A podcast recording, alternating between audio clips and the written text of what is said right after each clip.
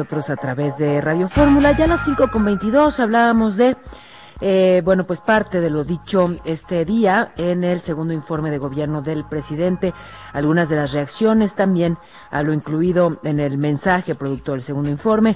Y bueno, pues eh, agradezco mucho que esté la directora general de México Evalúa hoy con nosotros, Edna Jaime, para hablar precisamente del tema. Edna, qué gusto me da siempre saludarte. ¿Cómo estás?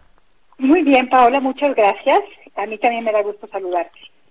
Pues, eh, ¿qué decir sobre lo eh, comunicado hoy con el informe? Mira, eh, yo la impresión que tengo, que me deja este mensaje, es que el presidente, eh, pues no hay nada que perturbe su certeza, Paola. ¿A qué me refiero? A que pues el mundo se ha convulsionado y con el mundo este país por la pandemia y el presidente sigue con eh, los mismos planteamientos eh, que tenía en campaña, ha sido muy consistente con, con, su proyecto y con sus objetivos, a, pesar de que la realidad nos cambió radicalmente. Eh, entonces, pues esto tiene una ventaja y una gran desventaja, Paola.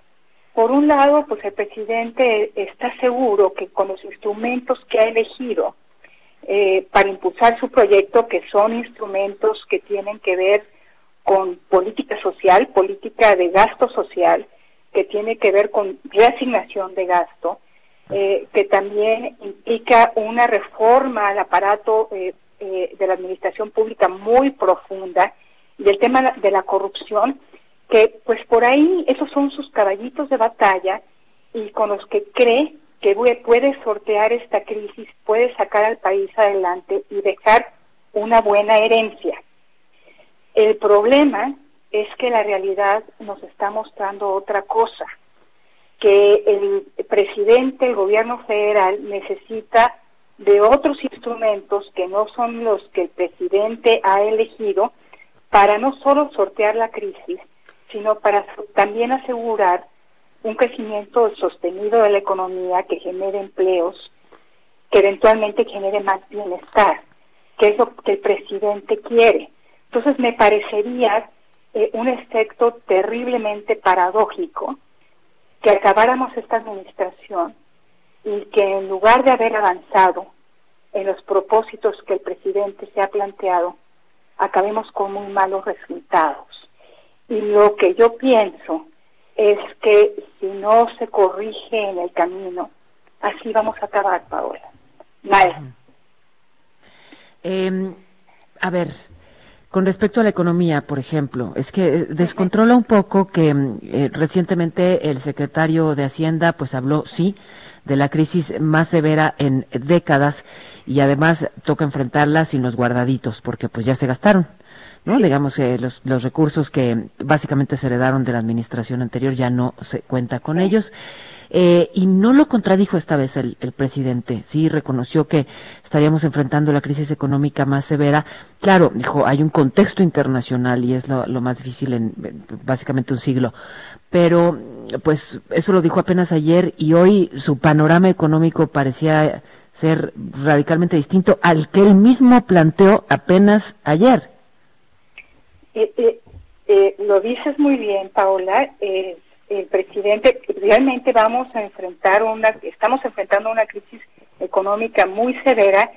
No se, no se han planteado los instrumentos para poder sortearla. El presidente hoy dijo en su mensaje que sus programas sociales están llevando transferencias de recursos, o sea, dinero, a la mayor parte de las familias mexicanas. Lo que conocemos por información de INEGI y otras fuentes, es que eh, estas transferencias no alcanzan a compensar lo que han perdido las familias mexicanas por ingreso laboral, la gente desocupada, descansada, que no puede, pudo o no puede salir a trabajar. Entonces, eh, no, no son suficientes los programas sociales. Se tuvieron que haber echado mano de otros instrumentos. Por otro lado, el espacio fiscal, o sea, el dinero con el, que cuenta el gobierno para hacer cosas, pues cada vez es menor. La propia crisis económica está provocando que el gobierno no recaude lo que había programado. La caída del precio del petróleo, eh, lo mismo que eh, la caída en la producción de petróleo está provocando que el espacio fiscal, que la capacidad fiscal sea muy limitada. Entonces el gobierno está, el gobierno federal, pues está quedando sin los instrumentos. Por un lado, desmantela eh, eh, a la administración pública federal, le quita potencia, desapareciendo subsecretarías, recortando sueldos, recortando personal, y por el otro, eh, pues como decía, la capacidad fiscal es muy limitada. Entonces, aunque el presidente se quisiera, ya no va a contar con los instrumentos para poder eh, promover, impulsar una recuperación más acelerada. Y eso es preocupante porque si esta crisis económica se hace duradera eh, y no encontramos la, palanca para poder acelerar el crecimiento, pues va a haber sufrimiento de la gente, como seguramente ya lo ha habido en estos meses. Eh, y entonces por eso te digo que puede haber un efecto bien paradójico que el presidente haya postulado desde, desde sus primeras, eh, eh, eh, desde, desde sus inicios como político y en sus campañas, sus distintas campañas, ayudar a la gente, acabe perjudicándola. Sería terrible para el país, pero por eso creo que tiene que haber corrección en los instrumentos, en la estrategia, y el presidente tiene que reconocer que los que ha planteado no son los idóneos. Eh, hubo, bueno, ahí algunas ausencias, pero llama la atención lo que dijo con respecto a dos ausencias en particular, la del presidente de la Suprema Corte y del fiscal general Alejandro Gertz. Eh, ¿Algo que, decir al respecto?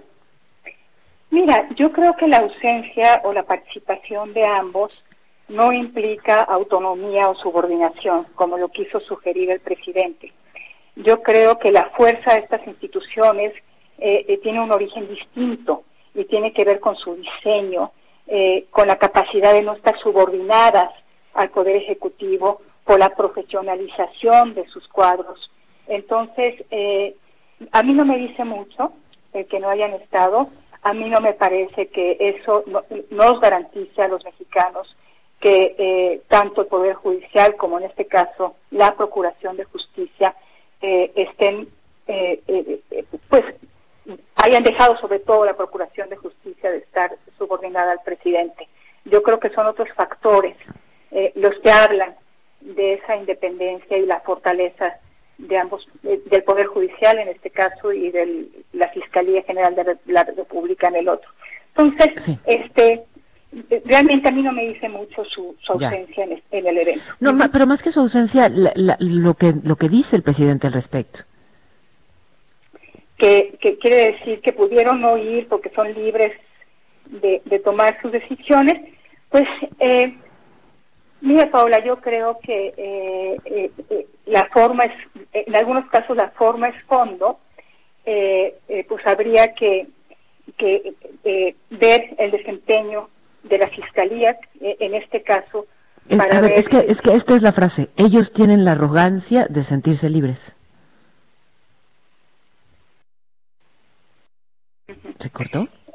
Ah. No, aquí, ahí estás. Ah, es que sí. claro, hay que hay que tomar aire, ¿no? Para hay, que tomar aire. Mira, yo creo que, eh, pues sí, como te decía, eh, la forma es fondo y yo creo que la fortaleza de estas instituciones, el trabajo de estas instituciones, pues habla sobre sobre qué tan cercanos o distantes están del presidente más que más que este acto en particular. Te agradezco mucho, Edna, estos minutos. Gracias a ti, Paola, muchas gracias. Que estés muy bien, Edna Jaime de México Evalúa. Maru Rojas, ayer pues nos despedimos eh, básicamente con la idea de que ya era un mero trámite lo que faltaba, que entre lo que mandó decir